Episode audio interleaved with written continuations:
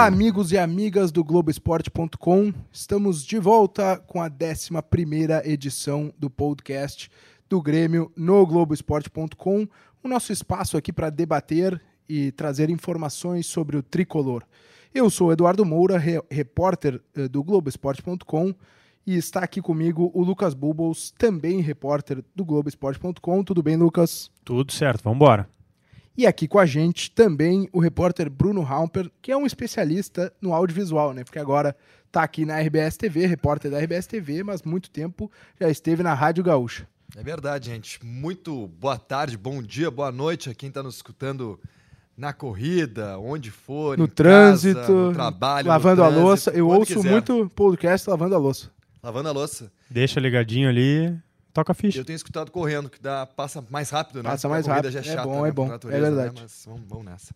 Então, nós traremos aqui as novidades, análises, informações sobre o Grêmio e começamos eh, pela vitória no Grenal, mas mais do que o resultado e a vitória no Grenal, começamos pelo personagem do clássico, Diego Souza, o tanque, autor do gol do Grêmio aos 46 minutos do segundo tempo. E o tanque tem três gols em três partidas disputadas pelo Grêmio. Esperavam um início tão bom do Diego Souza, amigos? Começar na frente do Bruno aqui, é, eu acho que sim, muito mais pelo Renato. É, depois de que a gente, eh, de informações que o próprio, próprio tu mesmo, né, Dado, eh, nos ofereceu num outro podcast, eh, trazendo uma análise de como o Renato e a comissão eh, analisavam o perfil do Diego Souza no esquema do jogo do Grêmio. Correndo menos, eh, fazendo funções mais específicas do que ele fez no Botafogo e no São Paulo. Então eu acho que a partir daquela análise, sim, tinha mais chance dele, dele ter um começo bom. É, agora sim, tem a idade e o físico. Ele vai conseguir manter esse físico bom durante o ano inteiro?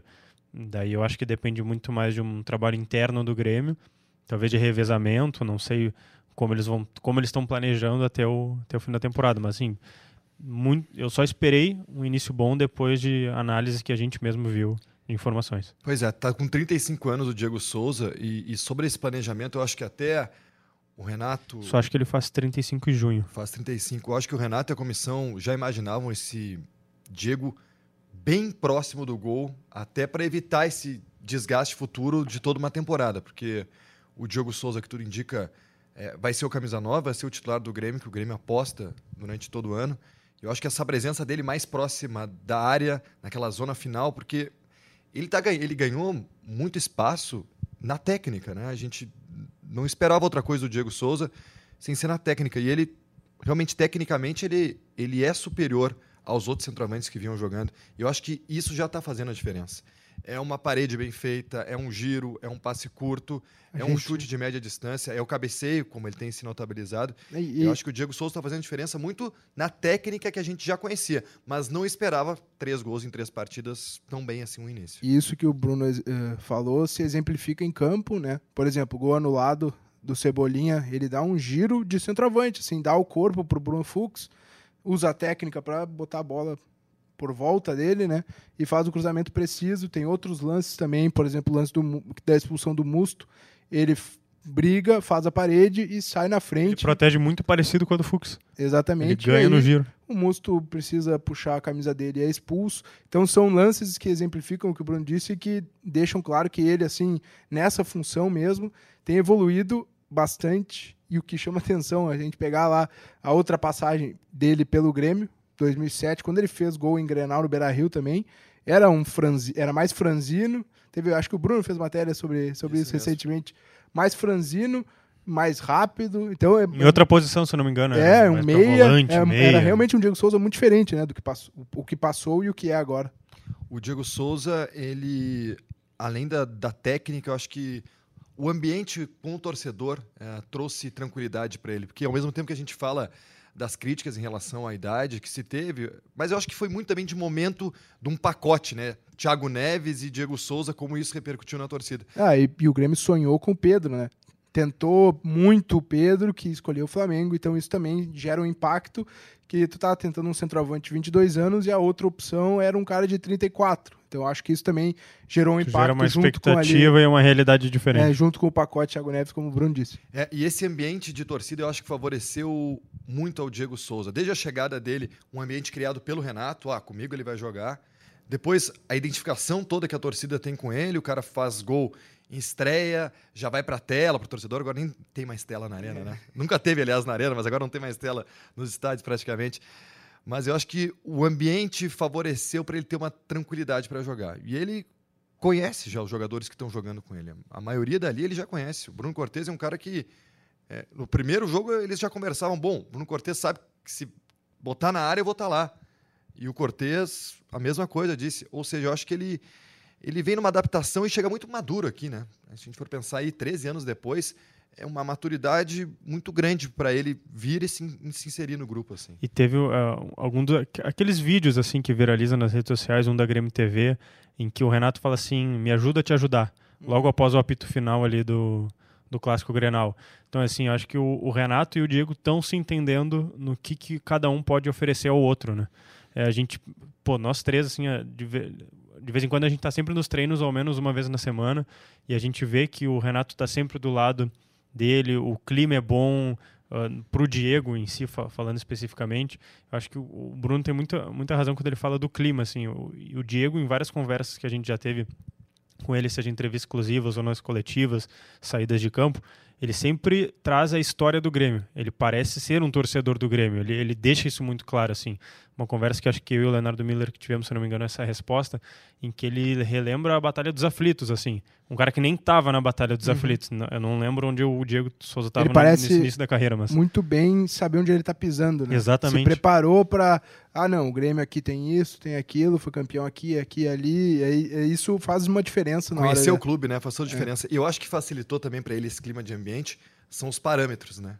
Quem o Grêmio tinha antes, um André extremamente criticado. É. O Grêmio saiu exaltando um Jael que chegou um cara completamente desacreditado por aqui. Ou seja, os parâmetros que ele tem e a torcida vai comparar ele são relativamente, abre aspas, bons para ele ter um bom início de porque, trabalho. É, porque Deixa... tu nunca teve um centroavante unanimidade, assim, ao menos nos últimos anos, assim. Eu não me recordo de um nome tão, tão fixo, assim, nem, nem nos títulos recentes, assim. Porque tu botar ali na Copa do Brasil. É, é, o, o, nome mesmo é o. É o Lucas Barrios, de 2017. Sim. Que sim. foi o, a unanimidade da Libertadores. Mas que ainda sai por uma porta Isso, de fundo. Que ali assim. o Grêmio não quis renovar, ele, ele ficou um pouco chateado e, e de não renovar, né? De não buscarem ele para permanecer aqui. Depois tinha o Jael, que é, deu muito boa resposta, mas acho que não foi unanimidade, né? No sentido de às vezes ele saía do time, o Renato às vezes tentava outra alternativa, o, o próprio Grêmio buscava jogadores para aquela função, né? Sempre se dizia a cada troca de ano, não, precisamos de um fazedor de gol, precisamos de um fazedor de gol. Então, isso realmente agora parece que o Diego Souza preenche esse espaço assim. Ao menos nessa arrancada eu acho que preenche bem. E voltando muito ao refino técnico que ele tem, que comparado ao Jael, que também brigava, que também usava bem o corpo, que também cabeceava bem, mas o Diego Souza tecnicamente ele tem mais a mostrar, né? E, e, entende mais daquela, daquela zona que ele está atuando, né? É interessante a gente citar o Jael, porque o Jael tinha um entendimento muito grande com o Everton. Né? O, Jael, o Jael fazia um movimento, eu lembro que a gente fez matéria disso, acho que no Brasileirão de 2018, que o Jael fazia um movimento ali que abria todo um clarão para o Everton fazer a diagonal né? e entrar... Chamado facão. É, pronto pra, com aquela fome que ele tem de gol para finalizar. E agora, por exemplo, o Diego Souza tem três gols, é o artilheiro do Grêmio, junto com o Everton, que tem três gols também. Se a gente pegar essa dobradinha aí, são seis gols dos dez marcados pelo Grêmio no ano. Então, são poucos gols, né? Dez, mas 60% dos gols tem o, o, o, dedo, digamos assim, do Diego Souza e do Cebolinha, né? Será que dá para repetir essa dobradinha? É, Cebolinha e, e, agora Diego Souza no que era antes o Jael? Eu acho que tem muito assim para evoluir ainda. É, óbvio que está começando bem assim. É, o, óbvio que a gente está aqui né, gravando na quarta-feira. É, assim, e, e, hoje eu estive lá no treino do Grêmio e o Renato fez alguns testes assim com eram 14 contra 14, então não tinha time assim.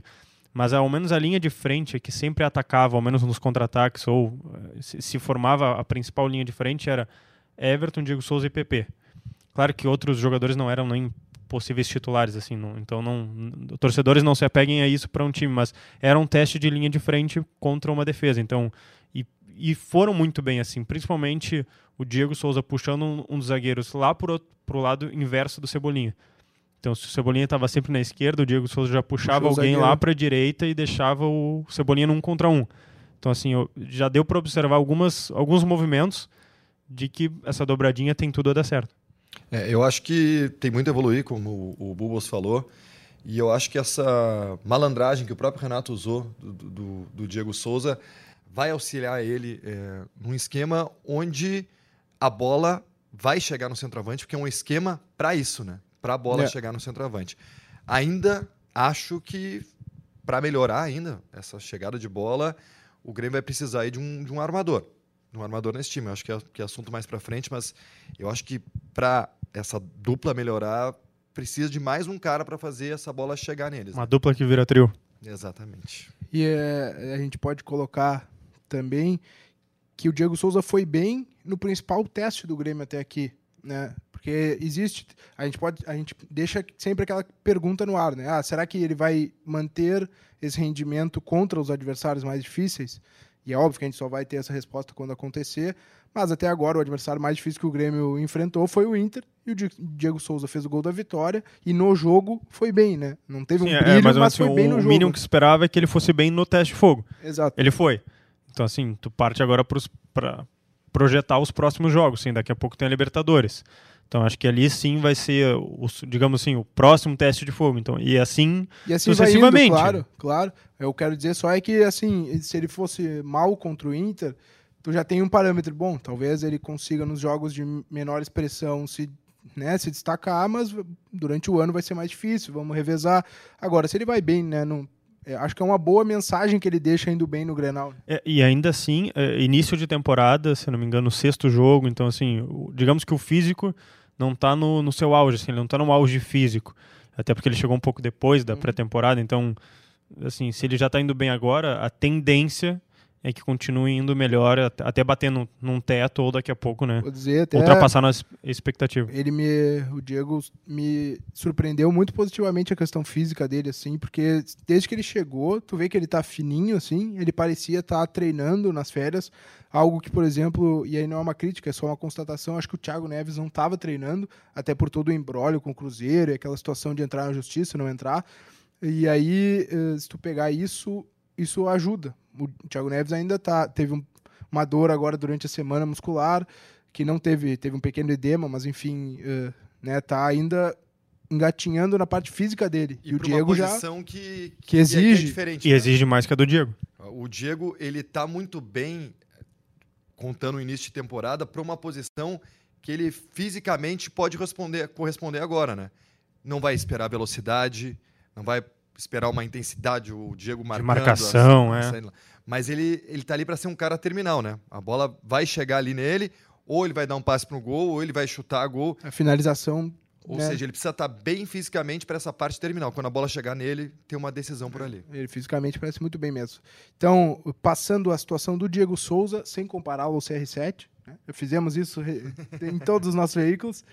Uh, vamos para a final do primeiro turno do Campeonato Gaúcho. Caxias e Grêmio, no sábado, Estádio Centenário, 16 horas e 30 minutos. Transmissão da RBS TV. Vai estar em Caxias, Bruno? Estarei em Caxias do Sul. Então aqui eu tô com uma dupla que vai estar em Caxias, Lucas Bubos vai estar. Estaremos, E Bruno Halper estará em Caxias também. Então, o que, que a gente pode projetar desse jogo? Bruno, tu que cobriu, é um homem do interior. Tu acha que o Grêmio é o favorito? O Caxias pode surpreender? O Grêmio é o favorito, mas o Caxias não está proibido uh, de sonhar com esse título do primeiro turno. O Grêmio é o favorito principalmente pela grande vontade e necessidade do Grêmio de ganhar esse primeiro turno, olhando o seu planejamento. Né? O Grêmio priorizou esse primeiro turno com titulares, como não fazia há muito tempo, há três anos, em função que sabe que vencendo o primeiro turno vai ter uma tranquilidade maior para o segundo turno, que já aí o segundo turno do Gauchão já vem com jogos da Libertadores. Então o Grêmio prioriza e muito. Eu acho que isso aí é, é um ponto de partida importante. A necessidade que o Grêmio sabe que tem de vencer lá em Caxias para ter uma tranquilidade lá para frente. O Caxias é uma equipe organizada, o Grêmio é uma equipe em formação também. Né? Eu acho que o Grêmio teve mudanças grandes e alguns alicerces da equipe vai ter durante essa temporada em função do número de contratações que fez, não só de jogadores de grupo, né? Jogadores que vieram para jogar. Mas olhando para o Caxias, olhando para esse jogo do Centenário, o Caxias não está proibido, a equipe organizada vai ter casa cheia no Centenário. Acho que é uma grande festa no interior gaúcho e a gente que é criado no interior sabe que é o jogo da vida, né? É o jogo da vida receber o Grêmio numa final de campeonato em Transmissão, casa. casa cheia. Casa cheia, pro Semana inteira falando. Ali, pode ser uma garantia para disputar um segundo semestre. A gente é, sabe alguém, o tamanho vezes, disso. Às vezes até o jogador ali tá bem, tá jogando bem, mas ninguém tá vendo. Ele chega numa final, alguém vê, ó, oh, não, vamos pra Série B, vem cá, né, tu tá bem.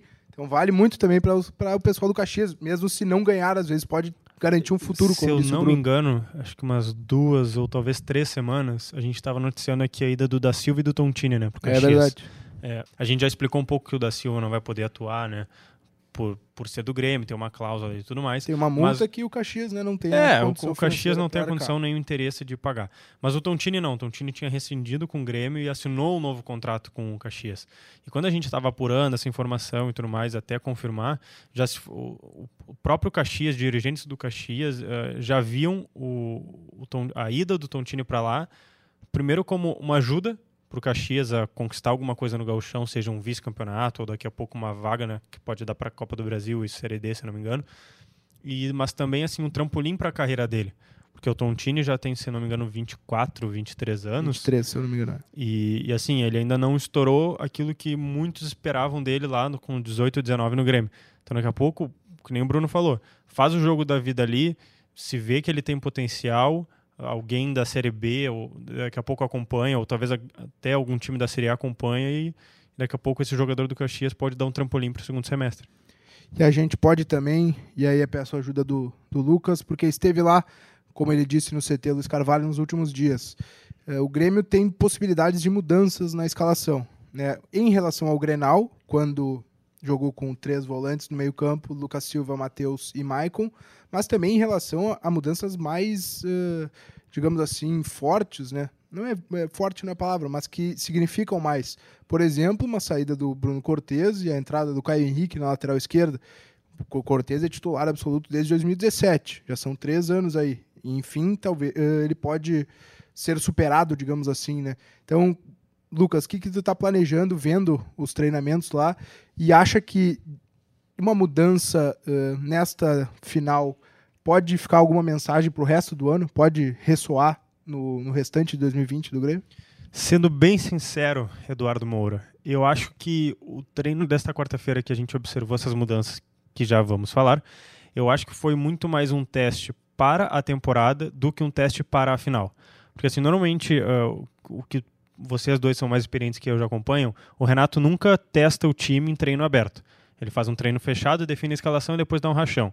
Então, assim, no treino aberto de hoje, é, teve um exercício que ah, provavelmente o Renato já repetiu, em que eram dois times se enfrentando, 14 contra 14 e um coringa para cada lado do campo. É, então, assim, tu ter 14 contra 14 é difícil tu analisar um time. Mas, assim, tu tinha uma linha de defesa com seis, se não me engano, ou cinco jogadores. No colete branco tinha Victor Ferraz, David Braz, Jeromel e Caio Henrique. Ainda tinha o garoto Juan. Então, considerando que o Juan não briga por titularidade, tu tem uma linha de quatro, possivelmente titular. À frente dele, tu tinha o Lucas Silva e, se eu não me engano, mais uh, Matheus Friso e Darlan, ou seja, formando uns, um, um, um, volante trio. mais dois volantes, meio assim, não vamos debater isso. E lá na frente, depois tu tinha mais algum armador que eu não lembro se era o Patrick, mas tinha alguns outros garotos. E daí lá na frente, sim, tu tinha Everton, Diego Souza e PP. Então, assim, tirando aqueles que não brigam por titularidade, tu tem uma espinha dorsal formada aí. E os únicos que a gente consideraria titular, assim, no, na outra equipe sem colete, era Michael e Matheus Henrique. Daí tinha uma defesa formada, vou me equivocar, mas se não me engano era Guilherme Guedes, Bruno Cortes, Paulo Miranda, Rodrigues e Orejuela. E mais o Kevin, que é o garoto da transição. Então, assim, tu vê que o Cortes desceu e tu vê que o Alisson também desceu pro sem colete. É óbvio que assim, tu não consegue conjecturar um time, mas tu Sim, consegue mas ver um teste do que, do que o, o, pensamento do Renato. E assim, uh, o que, que, eu percebi, daí muito mais percepção, era, um, era uma análise uh, da comissão no, uh, no desempenho individual. Assim, o Luca, vamos ver como é que o Lucas Silva sai naquela posição de primeiro volante, guardando mais, dando lançamento. Vamos ver como é que o Caio Henrique sai do lado do Jeromel e do Brás. Vamos ver, vamos fazer esses testes, assim. Eu acho que foi muito mais essas duplinhas, tipo o Caio Henrique jogando do Everton, junto ali no lado esquerdo, e, e o PP jogou do lado do Diego Souza. Então, assim, acho que foram muito mais testes em grupos separados. E não, não é para final, não é o que eu penso, eu acho que é para temporada. E se fosse apostar numa escalação para final, seria a mesma do Grenal. Eu também acho que é a mesma do Grenal. Acho que ele fez uma estratégia, um acerto do Renato, né? Povoar o meio-campo no Grenal, sabendo que o Inter ia atacar muito por ali. Então, Renato povoou ali e, e conseguiu. E conseguiu, inclusive, o Vitor Ferraz ele atuou bem como, como um lateral, né? Subiu muito pouco e, e conteve ali, ali as, as, as, investidas do, do, do, Moisés, que sobe muito, do Bosquilha. Mas eu acho que, que tiramos de lição o Maicon, por exemplo, uma grande dificuldade de jogar de costas ali, né? Uhum. Como não se adaptou bem isso, o, o, o Maicon a esse, a esse sistema ainda, né? E saiu irritado por isso, né? Então, eu acho que em função de ainda tu não ter o Thiago Neves em 100% de condições de começar o jogo, o Jean-Pierre ainda com uma volta mais lenta, o Renato vai apostar uh, nesse esquema com os três volantes. Eu acho que ele ainda, mais para frente, vai voltar o armador nesse time. Acho eu... que o Renato não, não imagina um time sem ele. Mas eu acho que, eu acho que foi um, um acerto. Vou aproveitar para discordar, porque eu acho que ele vai. É, assim, é uma leitura. Né, é, acho que é lógico ele seguir os três volantes. Mas acho que é uma leitura tipo: o trio foi circunstancial e o adversário que vem pela frente não é tão forte, digamos assim, contra uh, como o Inter, né? E aí o, o Caxias uh, ele vai esperar o Grêmio. Porque assim, o Caxias ganhou na arena do Grêmio na velocidade do contra-ataque. Foi muito perigoso com Já o não era um jogo né? de, de posse, de controle. Né? Então eu, eu, eu tô supondo aí que ele vai. Ele volta o Luciano, embora ele não tenha mesmo um, um meia, né? Ah, porque o Luciano é um segundo atacante ali, o, o meia. Renato assim. diz que o Renato, que o Luciano é meia, quer jogar de meia, uhum. mas a função dele, naturalmente, ele puxa para um segundo atacante. É, né, ele, tá ele, não é um cara organizador, né? Ele ocupa ali até aquela função que no Grêmio é de meia, mas ele não é organizador, ele é bem mais finalizador, né? Então, acho que ele vai botar o Luciano por isso, porque o Grêmio vai precisar uh, atacar, né? Acho que boa parte do jogo vai ser com o Grêmio com a bola. Então acho que vai ser uma questão assim de, de estratégia. Mas eu concordo com vocês que a, a, a resposta que fica do Grenal para o ano é muito positiva.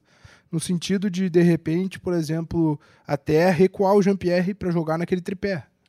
Quando sobre... ele tiver condições, né? E sobre isso, é interessante agora, eu não, não tinha me lembrado disso, mas agora que o Dado falou, lembrei. Sobre o GPR jogar mais recuado, acho que. Eu não lembro quem é que perguntou na coletiva do, pro Maicon se ele já via o GPR jogando assim no futuro e se ele já tinha comentado com alguém da comissão, alguém do uhum. clube, assim. Ele falou que sim, que ele fala isso há muito tempo, que o Jean já atuou assim nas categorias de base. É, o Jean era o 8.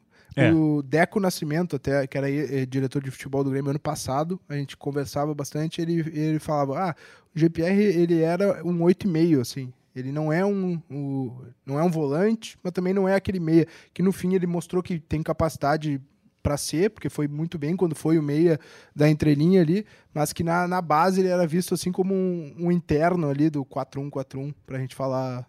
E aí acho que cairia bem assim, né? É. Uhum. Ele vendo claro, jogo de frente. tem o problema tudo. de tirar Michael, Matheus Henrique, mas isso é uma discussão futura. Mas... Pois é, mas a, uma coisa que é certa é que o Grêmio sofre sim uma grande transformação para 2020, né? Porque em outros anos, a gente tinha o esquema do, do, Renato pronto na cabeça com mudanças pontuais. Ah, não vai jogar o Alisson hoje. Mas esse ano, pelas contratações que o Grêmio fez, permite ao Renato criar mais dentro de outros sistemas. Né? Por exemplo, esse próprio esquema com três volantes, tu pode ter um Caio Henrique mais liberado pelo lado esquerdo, também Verdade. é uma alternativa. Verdade. Tu liberas mais os laterais e baixa três ou quatro para defender assim. E o Caio Henrique. Esse momento caiu o celular de. Esse é o momento Bruno Caio celular, não é o Caio Henrique. Caiu okay, o celular. Ok, não quebrou a tela, tamo não, bem, tamo certinho. bem. Então, esse esquema até com três volantes, ele pode ser também utilizado para liberar um Caio Henrique futuramente nessa lateral esquerda. E o próprio Renato citou, eh, não isso, mas falou: ah, a gente.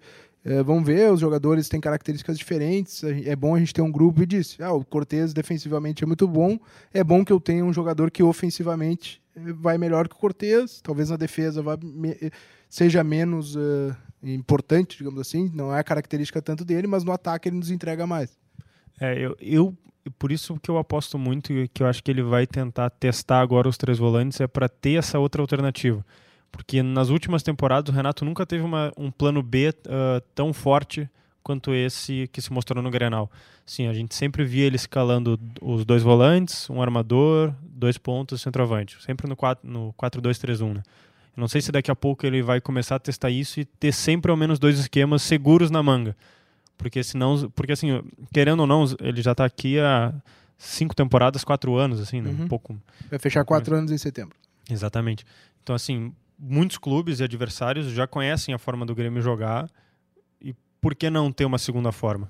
Por que não ter um plano B daqui a pouco surpreender, daqui a pouco ter uma temporada que nem foi, se não me engano, de 2017, que foi uma das melhores do Renato?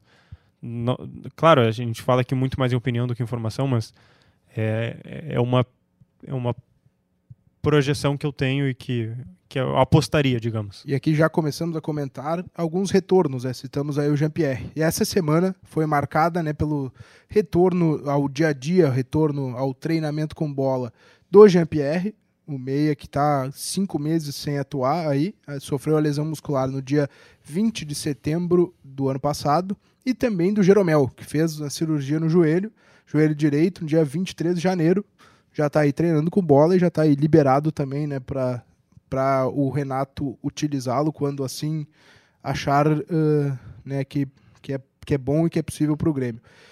Quem que vocês, uh, como é que vocês acham, e, ou tem a informação, né, claro, que vai ser o uso desses jogadores a partir de agora. O Jean ainda está dando os primeiros passos, mas já está né, treinando com o grupo. E o Jean-Pierre, o, o Jeromel, desculpa, já tem alguns treinos aí, né, que está trabalhando com bola. Eu não duvido que o Jeromel seja titular para a Libertadores, mas daí o, o Renato vai ter um dilema, que é faltam hoje, né, que a gente está gravando na quarta, faltam quarta. três jogos, faltam dois jogos até a estreia do é. Grêmio na Libertadores. Grêmio tem, tem, a final, a final, né? no sábado e depois no dia 29 de fevereiro o jogo com o Juventude pela primeira rodada do segundo turno do Gauchão. E depois já estreia na terça. Então assim, tu não coloca o Jeromel agora, aposta no Paulo Miranda e David Braz que estão bem, estão em sequência, ok. Mas aí tu vai colocar o Jeromel num sábado para jogar não sei se 90 ou menos que 90 e depois mais 90 na terça com a viagem para Cali na Colômbia é um dilema que ele vai ter. E talvez seja uma resposta que a avaliação física do Grêmio tenha, do, de, desculpa, do departamento físico ali do Grêmio e de, de tudo mais, de, de, que ele aguentaria. Então, assim, e, e, tudo também passa né, na possível conquista do primeiro turno, que dá a tranquilidade de tu, de tu rodar o, o elenco no, no, segundo turno, tu não tem a pressão de estar numa outra final. Assim, a, é outra coisa, eu acho, Lucas e Bruno, que dependendo do contexto do jogo, claro que final é sempre difícil, mas se o Grêmio. Uh, e não estou dizendo que isso vai acontecer, mas eventualmente se o Grêmio tiver tranquilidade no jogo de sábado, não duvido que a última Alteração. modificação do Renato Verdade. seja o Jeromel. Para já, ó, joga 20 minutos, joga 25, para tu já é, e, acelerar o processo. E só pontuando, assim, isso daí que a gente tem informação mesmo. A tendência é que o Jeromel viaje. Não que ele vá ser titular ou reserva, mas é que ele viaje para estar no grupo. Assim como outros garotos que foram inscritos no Gauchão viajem, mas talvez nem tenham chance de entrar, mas assim, muito mais por uma chance de título, uma chance assim de, de estar no grupo, aquela toda aquela experiência que o Renato gosta de passar para todo mundo. Agora, o GPR ainda, se viajar, seria muito mais por estar uh, com o grupo do que relacionado para o jogo, para o campo. O, acho que o Jean-Pierre ainda ficaria no banco na Libertadores. assim. Ele está muito atrás do Jean-Pierre, né? Em relação ao próprio Thiago Neves, que chegou agora, que está recuperando a forma física, mas que veio com todas as credenciais para jogar, né? O Renato quer colocar o Thiago Neves o mais cedo possível no time. E o Jean-Pierre tem, tem uma questão também, uh, eu acho que, que interna, né? Em relação a, a grupo, em relação ao próprio Renato, de dar uma resposta, né? Ele tomou chamada aí, né, do Renato em coletiva, então, né? É do, do próprio Maicon, né? Deixou na, é nas entrelinhas no, no, início do ano em uma entrevista é, coletiva em relação a, a, a, se doar mais, né? Para o grupo, ter mais essa visão em relação ao grupo. Eu acho que o, que o Jean-Pierre ainda ele, ele vai ter que correr muito em relação ao que ele perdeu ao fim da temporada. Assim, eu acho que vai ser um retorno mais lento. Não sei se o Renato vai vai logo que pegar o Jean-Pierre e já colocar ele direto. Acho que ele vai dar esse tempo. Até pelo, pelo período parado, né? porque se a gente pega aí, às vezes, o cara que faz cirurgia no joelho, aquelas uh, ligamento cruzado, fica seis meses fora. Que é uma cirurgia, uma coisa que mexe no joelho do, do cara.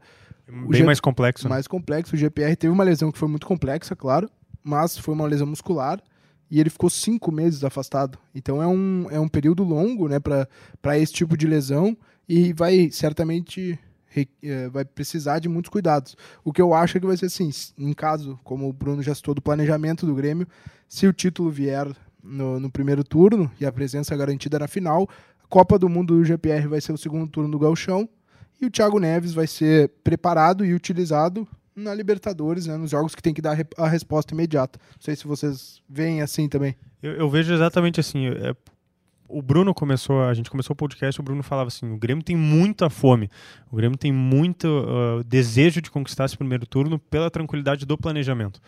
Por isso que eu acho que o, o, o Grêmio está muito focado para isso e exatamente para poder rodar o elenco. E aí vem a chance do GPR, que eu acho que seria, como Dado disse, a Copa do Mundo dele, e daí sim preservar alguns, assim, e, eventualmente fazer os testes do Caio, PP, é, outros jogadores também mais jovens. Então, assim, eu, eu acho que o GPR tem que se apegar muito a essa questão do segundo turno. Conquistando o título, essa é a tua Copa do Mundo, filho. Vai, joga, faz o que tu tem que fazer, cuida teu físico, porque assim, querendo ou não, tá, não estreia lá na Libertadores em Cali contra o América. Ok, ficou no banco. Mas assim, joga o segundo turno ali do Gauchão para daqui a pouco jogar a segunda ou terceira rodada da Libertadores. Só um, um parênteses, né, para essa questão do, do meio armador, né, com a saída do Luan, uh, o Jean-Pierre retornando, o, o Thiago Neves sendo contratado. O Patrick, mais uma vez, se esperou muito dele, né? E, e teve uma certa sequência. Teve quatro jogos em sequência. Quatro jogos aí, uma sequência. E não conseguiu corresponder, né? Internamente acabou não bem avaliado esse começo do Patrick. É, não, né? não respondeu, não deu, né? O, o que se esperava dele mesmo nesses jogos. Ele foi titular na Recopa Gaúcha, que foi com o, com o elenco de transição ali, com o Thiago Gomes, e depois nas três primeiras rodadas do Campeonato Gaúcho. Eu só acho que ele não. Assim, isso é uma visão de muito mais quem vê jogos, se não, não acompanha os, muitos treinos fechados, não acompanha ele, assim, de, desde garoto, né? Que a gente nunca tenha muito acesso a jogos de base.